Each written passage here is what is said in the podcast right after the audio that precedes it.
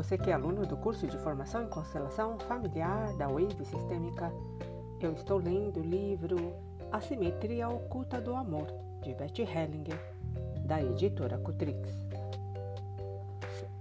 Considerado o mais inovador terapeuta contemporâneo, especialista no atendimento de pessoas, casais ou famílias que enfrentam situações difíceis, Bert Hellinger, um empírico por excelência, aponta várias influências decisivas na sua vida e na sua obra.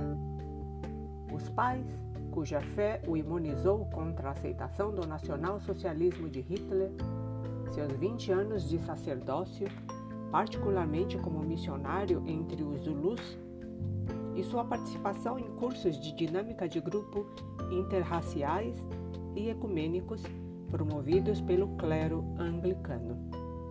Depois de renunciar ao sacerdócio, estudou psicanálise e acabou se interessando pela gestalterapia e pela análise transacional. Foi graças ao envolvimento posterior com a terapia familiar que ele se deparou pela primeira vez com as constelações familiares, marca registrada de sua obra terapêutica, e abordagem, a qual ele acrescentou novos níveis de significação e possibilidades. Hellinger, que mora na Alemanha, é figura extremamente popular na Europa. Seus livros e vídeos, verdadeiros best-sellers, bem como suas conferências, provocam um vivo diálogo entre os membros da comunidade terapêutica internacional, colocando-o na linha de frente da terapia familiar contemporânea. Só para lembrar vocês, alunos, Bert Hellinger é, faleceu no dia 19 de setembro de 2019. E este livro, quando ele foi escrito, A Simetria Oculta do Amor, é, ele ainda era vivo, então por isso que aqui na orelha do livro é, eles fazem uma referência que ele ainda mora na Alemanha, né? Que é uma figura extremamente popular na Europa e tudo mais, tá? Mas ele é, faleceu dia 19 de setembro de 2019. Agradecimentos. Muitas pessoas contribuíram generosamente para este empreendimento. Agradeço a John B. Cobb por ensinar-me a refletir sobre o processo, holística e sistemicamente. A K, E A por prepararem o terreno. Ele está abreviando é, o nome das pessoas. Eles colocam, ele coloca só as iniciais de algumas pessoas. A John Hobbs pelo precioso tempo e meticulosidade empenhados na correção de minha gramática e estilo, bem como no estreitamento de minhas relações vacilantes com a vírgula. A Debbie Busman, pelas críticas francas e solícitas. A Colin, minha esposa, com quem aprendi quase tudo o que sei a respeito de relacionamentos, pela liberdade, discussão, amor e crítica a Eric e Jesse, meus filhos, por tornarem minha vida extremamente valiosa, a meus pais por terem possibilitado, possibilitado tudo, a muitos outros não nomeados aqui, amigos, parentes, alunos, colegas, críticos, que contribuíram bastante, direta e indiretamente. A Bert Hellinger pelo trabalho, apoio e pela dedicação sem limites. Minha profunda gratidão. Hunter Bowman. Apresentação do livro. Ah, só para lembrar, esse livro foi escrito por Bert Hellinger é, com Gunther Weber e Hunter Billmont. E o agradecimento que eu acabei de ler foi escrito por Hunter Billmont. Apresentação do livro para os leitores de língua portuguesa por Esther Frankel. Para mim, é um privilégio apresentar ao leitor de língua portuguesa o trabalho da alma da família, de Bert Hellinger. Um trabalho psicoterapêutico que já vem sendo realizado em diferentes culturas e países e cuja prática, além da cura, traz-nos nova luz para a integração entre ciência, espiritualidade e amor. A ordem oculta do amor traz revelações profundas e práticas sobre o que faz o amor fluir nos relacionamentos, demonstrando como forças profundamente estranhas, entranhadas no sistema familiar. Podem ser redirecionadas para a cura quando membros desse sistema são reconhecidos, respeitados e recolocados no seu devido lugar. Segundo Hellinger, em vez de ter uma alma, participamos de uma alma.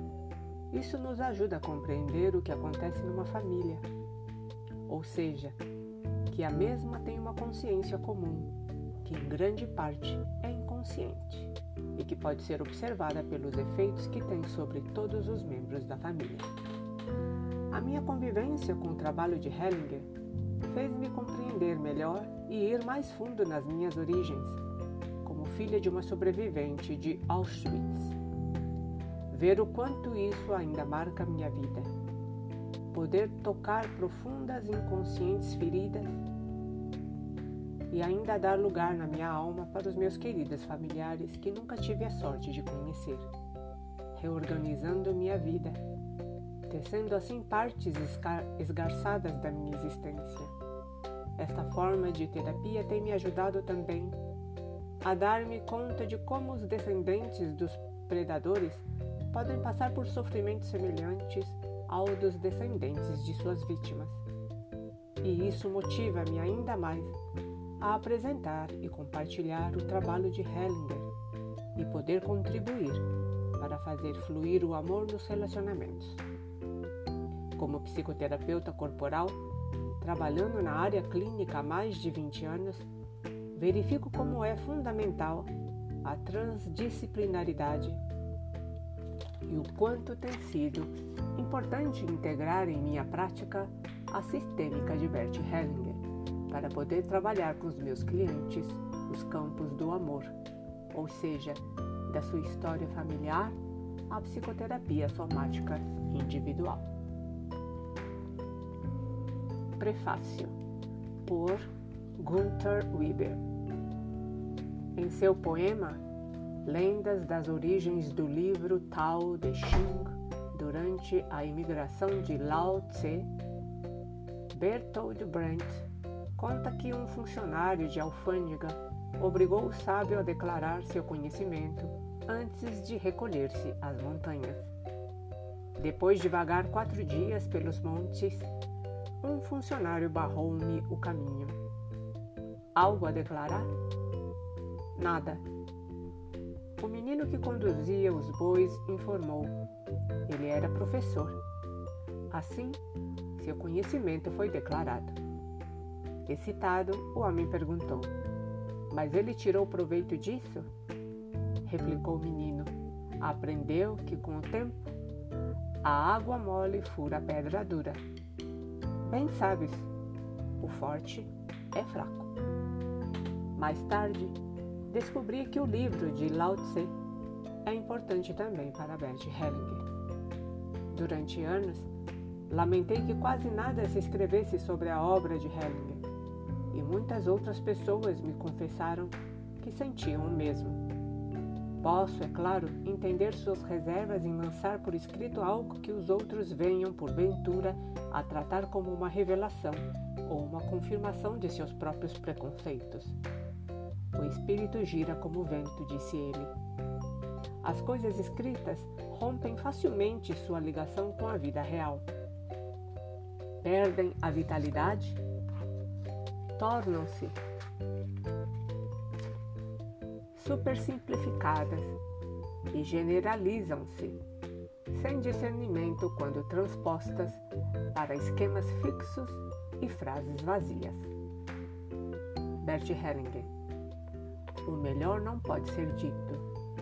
O melhor que vem em seguida é mal interpretado. Minhas dúvidas quanto à eficácia da escrita como meio de comunicar as ideias desenvolvidas por Hellinger foram sendo aos poucos mitigadas pela experiência constante do valor dessas ideias. para mim e para meus clientes em psicoterapia. Sua intenção de aposentar-se fez 72 anos em 1997. Fortaleceu tanto meu interesse em vê-lo trabalhar ainda por algum tempo quanto a minha decisão de tornar suas lições acessíveis a outros. Perguntei-lhe, em 1990, se me permitiria ser um funcionário de alfândega e ele concordou. Meu projeto inicial consistia em filmar um de seus seminários e depois publicar as transcrições. Mas quando já tinha em vídeo o segundo seminário e ele já me entregara cópias de suas conferências, As Ordens do Amor e os Limites da Consciência, além de outros materiais, ficou claro que aquele plano não era adequado. O presente volume surge da tentativa de integrar as ideias de Hellinger sobre relações familiares e psicoterapia sistêmica, havendo também a intenção de dar uma visão geral de sua obra.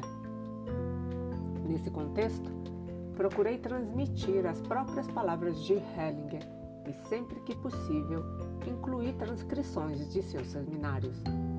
Evitei comentários críticos nos pontos em que nossas ideias divergem, desejando que os leitores interpretem o texto cada qual a seu modo. Porque resolvi tratar de psicoterapia sistêmica de Bert Hellinger? Em minha carreira, Participei de inúmeros seminários e cursos de aperfeiçoamento com professores de diferentes escolas e orientações psicoterapêuticas. Mas os três seminários com Bert Hellinger na década de 1970 permanecem indeléveis em minha memória.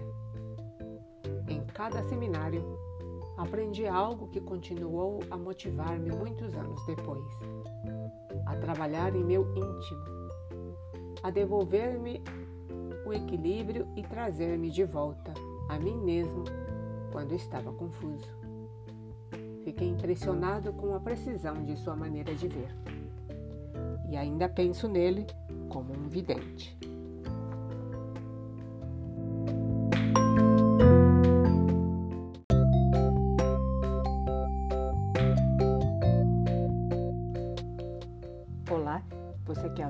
Curso de formação em constelação familiar da Wave Sistêmica, eu estou lendo o livro A Simetria Oculta do Amor de Bert Hellinger, da editora Cutrix.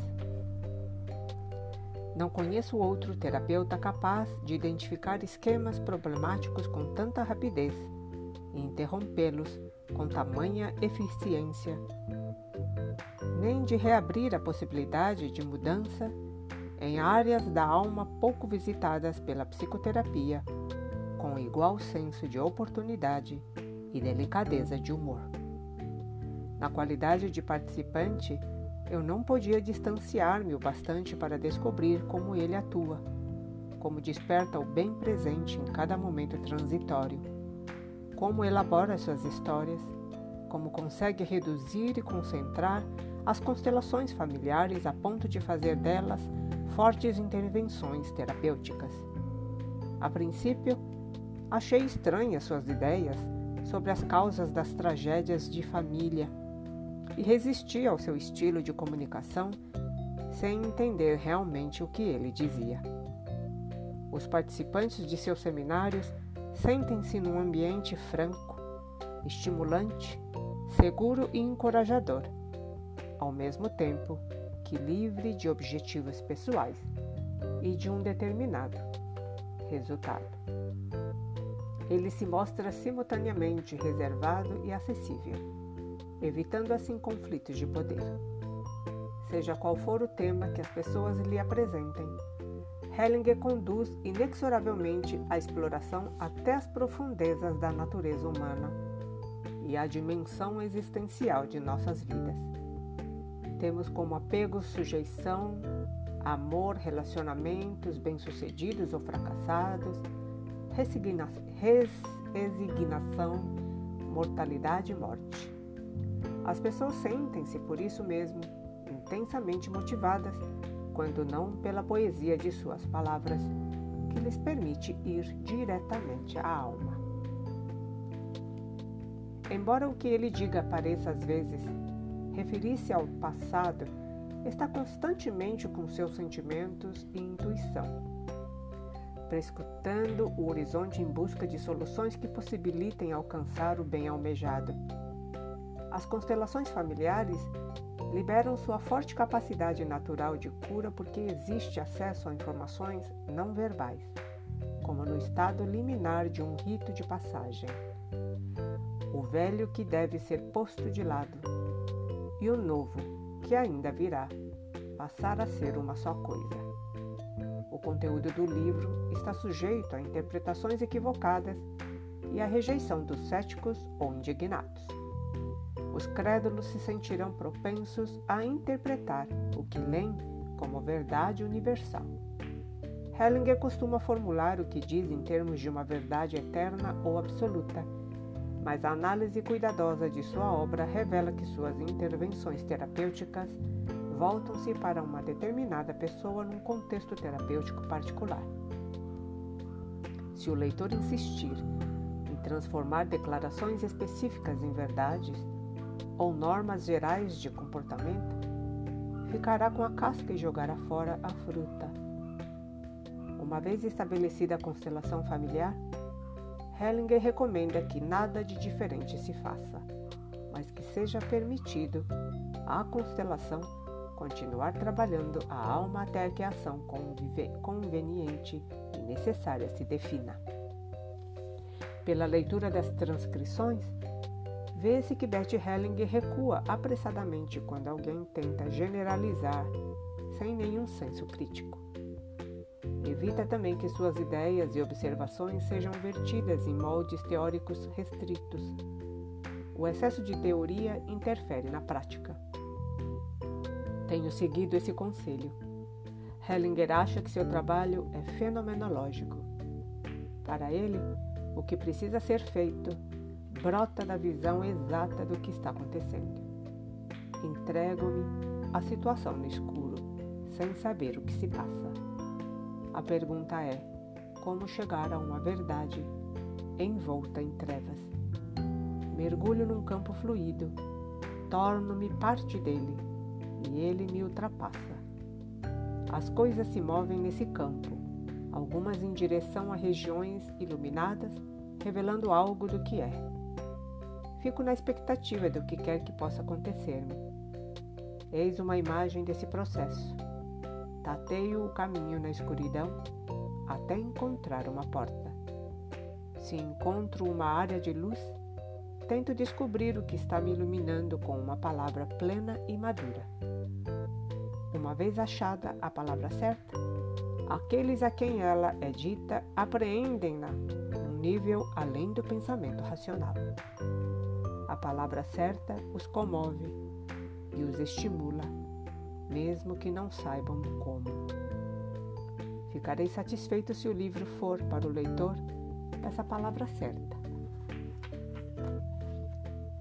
Introdução por Hunter Belmont. A terapeuta de família Bert Hellinger sabe prender a atenção, banir preconceitos e encorajar ideias lúcidas. A finalidade única do masculino é servir o feminino, diz a um homem aborrecido, ante a perspectiva de sua mulher não mais dispor de tempo suficiente para ele, caso volte a estudar. Você sabe que muitas famílias funcionam melhor quando a mulher acompanha o homem, diz a uma mulher revoltada contra a injustiça de ter de mudar de emprego porque seu marido foi transferido. As duas frases atingem o alvo. O homem se convence de que Hellinger é um feminista e a mulher de que é um chauvinista, e levam algum tempo para perceber o que ele tem em mente. Hellinger mostra-se inabalável em sua serena compaixão quando trabalha com famílias que enfrentam os mais difíceis problemas. Doenças graves e morte, suicídio, infidelidade, separação e divórcio, incesto, aborto, sempre à espreita de soluções, de possibilidades que venham restaurar o amor. E é espantoso como muitas vezes ajuda as pessoas a alimentar esperanças e empreender ação construtiva em meio ao sofrimento. Todavia, pode ser rude na defesa dos fracos e excluídos. Certas observações suas são surpreendentes e provocantes. Abre aspas. Muitos machões dependem de uma mulher e muitas militantes feministas se agarram a um homem. Fecha aspas. Abre aspas. Inocência e culpa não são o mesmo que bem e mal. Atrocidades políticas e religiosas, por exemplo, são geralmente cometidas em plena consciência. Fecha aspas. Hellinger. Quando digo sem receio o que observo, as pessoas, ainda que chocadas, têm de acordar e refletir sobre onde estão, sobre o modo como vêm, como vêm as coisas. A autoridade que devemos seguir está dentro de nossa própria alma. Despertar é a melhor defesa contra a manipulação. Ajudar as pessoas a consultar honestamente sua própria experiência traz mais resultados que obter sua aceitação e refletida. Certa noite, ao ouvir uma fita de Hellinger pela primeira vez, depois de dirigir um grupo de treinamento em psicoterapia, senti-me suspenso entre a indignação e o fascínio. Como pode um psicoterapeuta dizer coisas tão dogmáticas e moralistas? Mas o significado profundo de suas palavras logo prendeu-me a atenção. Depois dos lampejos iniciais de revolta, fiquei fascinado e concluí: ele não está moralizando, está descrevendo. Descreve o interior das coisas, como vi tantas vezes meus clientes fazerem, e eu próprio. Está dizendo como as coisas realmente são. No dia seguinte, em vez de devolver a fita emprestada, ouvia de novo. Era a gravação de uma conferência de Bert Hellinger intitulada As Ordens do Amor. Nos dois anos seguintes, sempre que eu ouvia a fita em companhia de amigos e participantes de meus grupos de treinamento, notava que muitos deles apresentavam a mesma reação alérgica, suspeitando a princípio que o homem falava com falsa autoridade. Agora vou lhes dizer qual é a verdade. No entanto, à medida que fomos ouvindo e discutindo suas observações, ficou claro que Hellinger tinha uma capacidade extraordinária para discernir e descrever os esquemas ocultos que fazem o amor fluir nas famílias. O que ele de fato dizia era: Isso é o que observei. Já ajudou muita gente a liberar o amor. Ofereço-lhes a minha experiência, mas não devem aceitá-la cegamente. Confirmem-na vocês mesmos. Dentro de um pouco, já não precisar, precisávamos de sua palavra. Víamos acontecer no nosso próprio trabalho o que ele descrevia mas tivemos de renunciar a muitas de nossas crenças preconcebidas. Bert Hellinger descobriu a respeito do amor nos relacionamentos íntimos algo que impressiona as pessoas e muda suas vidas. E foi isto. Se você quiser que o amor floresça, deve fazer o que ele exige e evitar fazer o que o prejudica. O amor segue a ordem oculta da grande alma. O trabalho terapêutico documentado no presente livro mostra o que acontece quando agredimos o amor ou ignoramos o que ele requer. Mostra ainda que a cura sobrevém quando nossas relações íntimas são recolocadas nessa ordem. Revela como o amor inocente das crianças perpetua cegamente o que é prejudicial e como as agressões às ordens do amor por membros mais antigos da família afetam a vida dos demais. Assim como as ondas provocadas por uma rocha submersa, a montante de um rio vão se reproduzir bem abaixo de seu curso.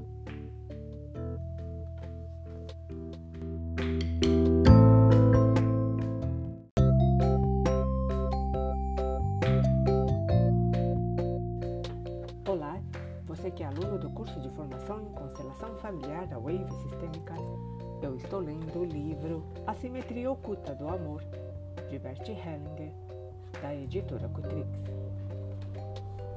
O sistema das ordens do amor influencia-nos do mesmo modo que o ambiente influencia uma árvore. Se esta consegue equilibrar-se entre a força da gravidade e a atração do Sol, cresce naturalmente na vertical com os galhos igualmente distribuídos. Com essa forma, tem muita estabilidade.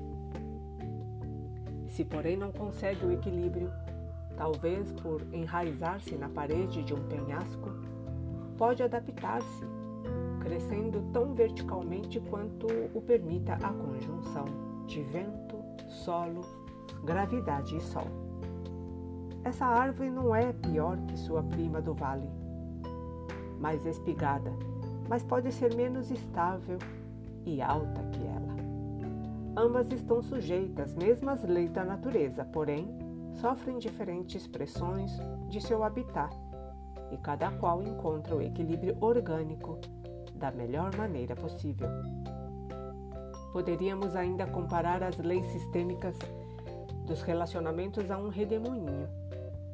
Não o avistamos até que ele suga as areias do deserto e as folhas caídas, projetando-se-as rodopiantes no ar.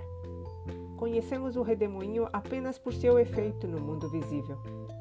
As ordens do amor são forças dinâmicas, que articuladas que sopram e revoluteiam em nossas famílias ou relacionamentos íntimos. Percebemos a desordem que sua turbulência nos causa, como as folhas percebem o redemoinho, sob a forma de sofrimento e doença. Em contrapartida, percebemos seu fluxo harmonioso como uma sensação de estar bem no mundo. Nem todos os sofrimentos e doenças são causados por distúrbios em nossos relacionamentos, é claro. Mas visto que podemos frequentemente fazer alguma coisa contra as angústias que não brotam dessa turbulência sistêmica, elas são objeto de atenção especial em nosso trabalho. Quando compreendemos as leis sistêmicas que permitem a efusão do amor, capacitamos-nos a ajudar famílias e pessoas em sofrimento a encontrar soluções e mudar seus ambientes psicológicos. É profundamente tocante observar clientes que entram em contato com as ordens do amor e espontaneamente se entregam a um íntimo e suave amor. Mesmo depois de toda uma vida de ódios, rancores e agressões. Todavia, lutar apenas com as armas da vontade pode estabelecer o equilíbrio sistêmico num relacionamento, permitindo que o amor floresça. Como diz Bert Hellinger, penetrar as ordens do amor é sabedoria. Segui-las com amor é humildade. Dado que as forças sistêmicas que regem o amor nos relacionamentos íntimos são invisíveis a olho nu, como a beleza dos anéis de Saturno ou um movimento de uma célula, precisamos ampliar nossos poderes de percepção a fim de estudá-las. O instrumento que Bert Hellinger utiliza para tornar visível a dinâmica normalmente oculta dos sistemas de relacionamento é a constelação familiar. Ao estabelecer uma constelação familiar, o participante escolhe outros integrantes do grupo para representar os membros de sua família colocando-os no recinto de modo que as posições relativas de cada um reproduzam as da família verdadeira. Os representantes passam a ser modelos vivos do sistema original de relações familiares. O mais incrível é que se a pessoa coloca a sua família como toda, com toda a autenticidade, os representantes passam a sentir e a pensar de modo muito parecido com os dos membros verdadeiros sem conhecimento prévio. Não sabemos como é possível aos participantes da constelação sentir sintomas que lhes são alheios, e Bert Hellinger recusa-se a especular sobre o assunto. Não estou capacitado a explicar esse fenômeno, mas ele existe e eu o utilizo. Aos céticos, custa acreditar que uma pessoa investida do papel de alguém que não conhece possa sentir na própria carne o que ele padece, aquilo de que precisa e o que pode ajudar. Há diversos exemplos desse fenômeno nas transcrições e relatórios que se seguem, mas se o leitor for cético, obstinado, não irá se convencer até ter a oportunidade de passar por isso pessoalmente. Também não compreenderá o material apresentado enquanto permanecer imune às possibilidades de que a dinâmica sistêmica oculta seja capaz de agir sobre os sentimentos dos representantes, numa constelação familiar, tal como o redemoinho agita as folhas caídas. Terapeutas de diferentes escolas vêm usando constelações familiares há mais de três décadas para fazer visível a dinâmica oculta que opera nos sistemas de relacionamento íntimo. Bert Hellinger não inventou o método, mas descobriu como ele pode ser estendido além das revelações de forças destrutivas. Ele mostrou que o método pode ser empregado para auxiliar pessoas a identificar o que deve ser feito e a utilizar as relações, as reações dos representantes para mudar a dinâmica familiar. Sorte a restabelecer as ordens sistêmicas ocultas do amor e permitir que ele flua livremente. O outro fato incrível às vezes o comportamento de membros da família que nem sequer estiveram presentes melhora depois de uma constelação familiar chega a bom termo. Embora o presente livro seja um registro de fenômenos empiricamente observados, vai muito além das convenções aceitas da literatura científica. A linguagem da ciência requer uma precisão que não chega a persuadir a alma, ao passo que a poesia e o conto, repletos como são de metáforas, estimulam a alma a explorar conteúdos mas estão sujeitos a múltiplas interpretações. A pesquisa científica depura as coisas até que reste apenas um ponto de concordância, enquanto que um bom poema encerra inúmeros significados. O amor de Hellinger pela língua, seu interesse por filosofia, narrativas e poemas e sua capacidade de atingir os temas existenciais ocultos nas queixas diárias das pessoas dão ao livro uma imediaticidade não científica. O estilo é vigoroso. Ele deseja comover e instigar, não apenas informar. Nesse sentido, faz literatura ou filosofia prática, visando quem quer que se interesse por relacionamentos íntimos. Bert Hellinger recusa-se também a separar a ciência e a literatura da espiritualidade em posição à corrente psicoterapêutica dominante, usa livremente as palavras alma e coração, mas num sentido muito específico.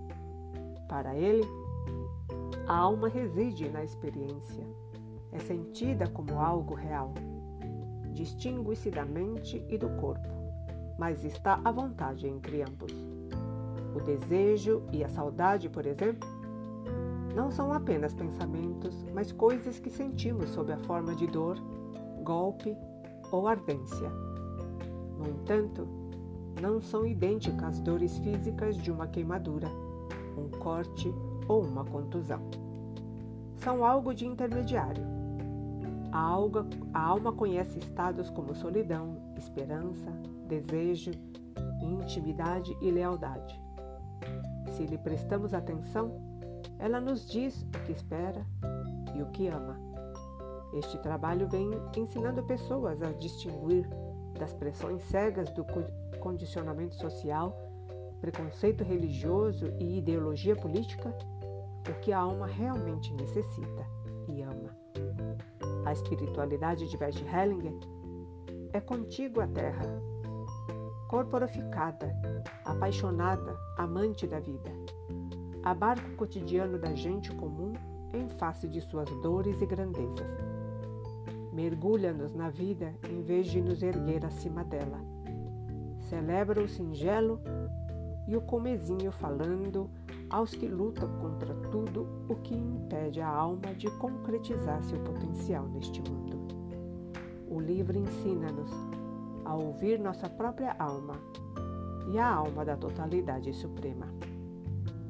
O livro nasceu quando Gunther Weber, destacado psiquiatra e psicoterapeuta de sistemas familiares alemão, prontificou-se a gravar e editar alguns dos seminários de Bert Hellinger.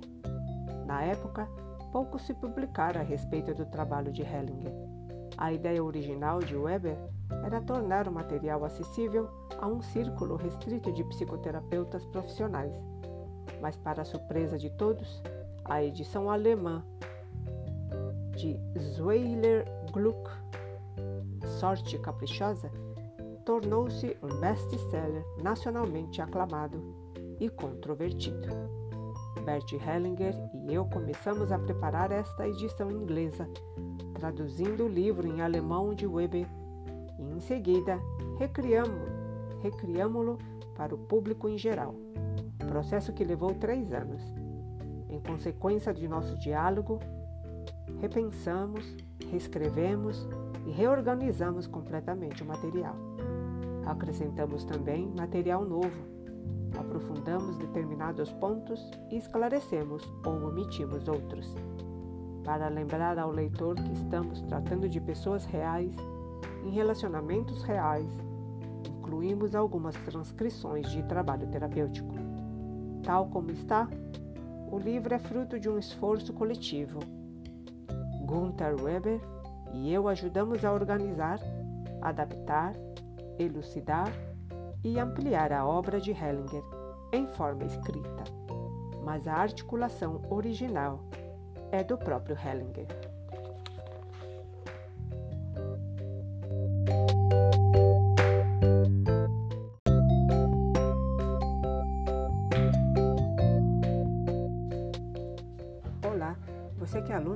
De formação em constelação familiar da Wave Sistêmica, eu estou lendo o livro A Simetria Oculta do Amor de Bert Hellinger, da editora Cutrix. Há cinco tipos de materiais no livro: o texto. O texto baseia-se fundamentalmente nas conferências de Hellinger. Nelas, sua linguagem é densa, poética, hipnótica, quase profética pois tem a intenção de atingir mais a alma do que a mente. Alguns pontos foram omitidos, mas nada se inventou. O material provém de práticas terapêuticas minhas e de Hellinger. Contos e poemas. Todos os contos e poemas, salvo indicação contrária, são obras originais de Hellinger.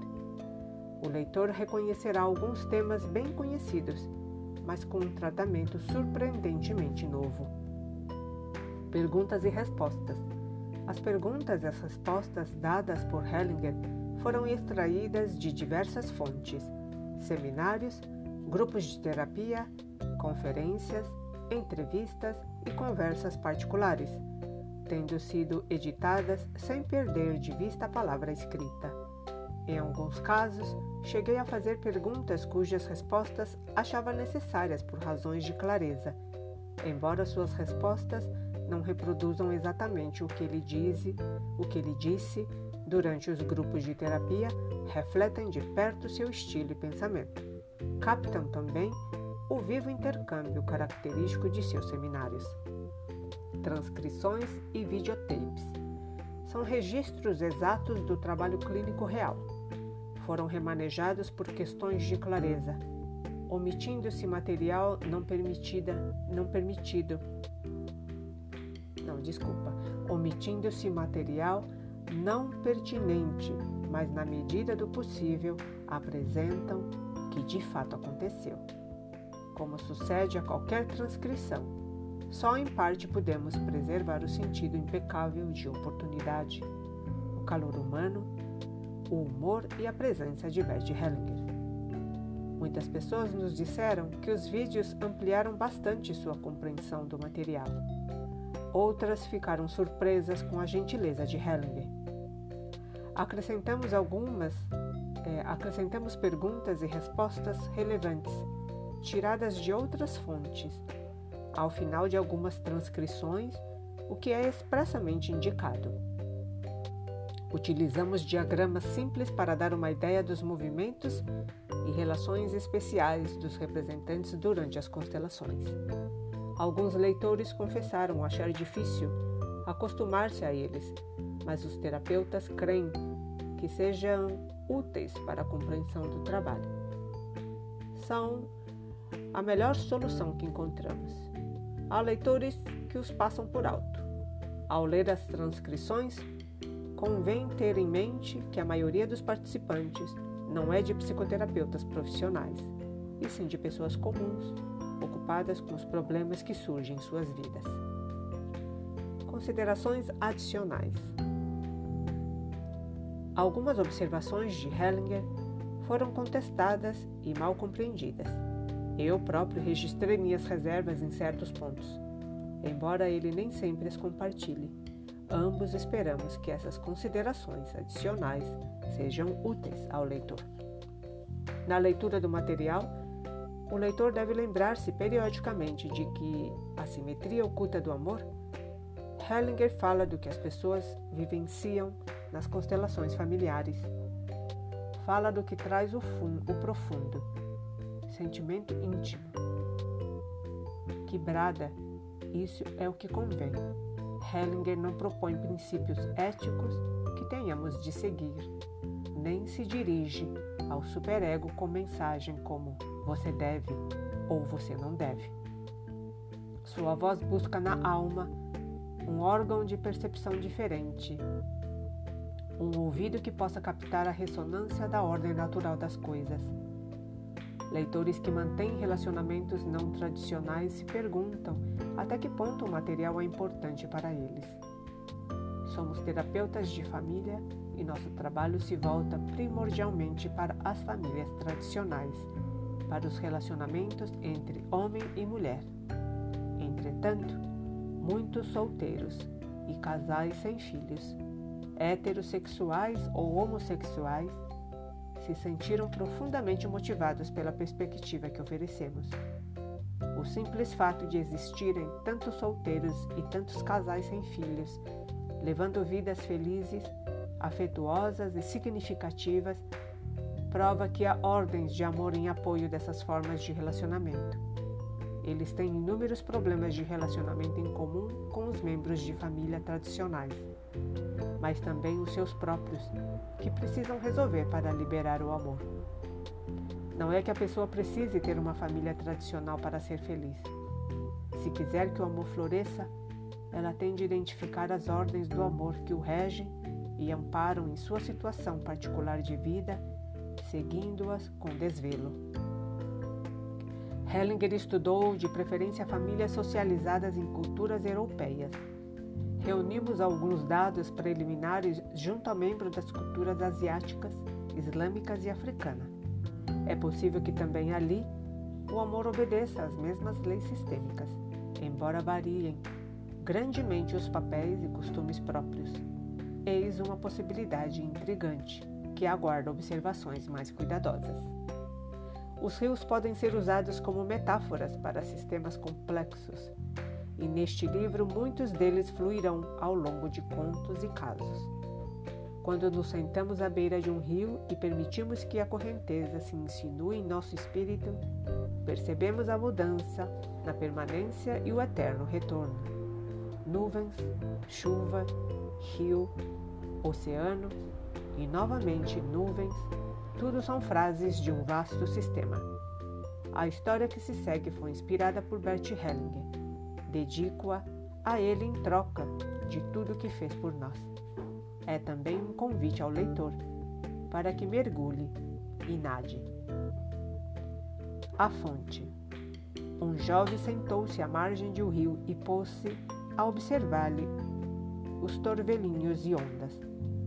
Sentindo-o penetrar suavemente em seu espírito, perguntou: De onde virá este rio? E se foi em busca da fonte. Seguiu o rio até encontrar um braço mais longo que o resto. Mas antes de poder comemorar a descoberta, começou a chover e surgiram regatos por toda parte. Procurou aqui, ali, até deparar-se com um braço que parecia mais longo que os outros. Já se felicitava quando avistou um pássaro pousado numa árvore com o bico e a cauda a escorrer água. Estacou, voltou-se e olhou fixamente. O bico da ave estava um pouco acima da cauda. Então o jovem apressou-se a voltar para contar sua descoberta final. Já em casa, as pessoas pediam-lhe para repetir a história de sua jornada e descoberta. Toda vez que a contava, eles se espantavam e admiravam a façanha. Com o tempo, a narrativa da aventura deixou-o tão fascinado que nunca mais voltou ao rio. Um velho que o amava percebeu o perigo e correu em seu auxílio. Com voz clara e afetuosa, disse: Eu gostaria de saber de onde vem a chuva. E o jovem, em desespero, onde acharei uma escada para subir ao céu e contar tantas gotas de chuva? Como acompanharei as nuvens? Afastou-se e, para esconder sua vergonha, mergulhou no rio e o deixou que a corrente o arrastasse. O velho pensou: Aí está uma boa resposta, meu filho. Nade, sinta a corrente, deixe que o rio leve. Ele quer voltar para casa, fluir para sua fonte.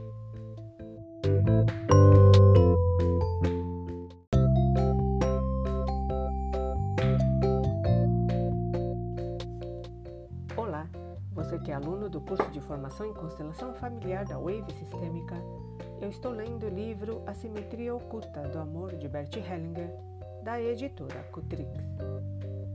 Parte 1 A Fenomenologia dos Sistemas de Relacionamento Íntimo.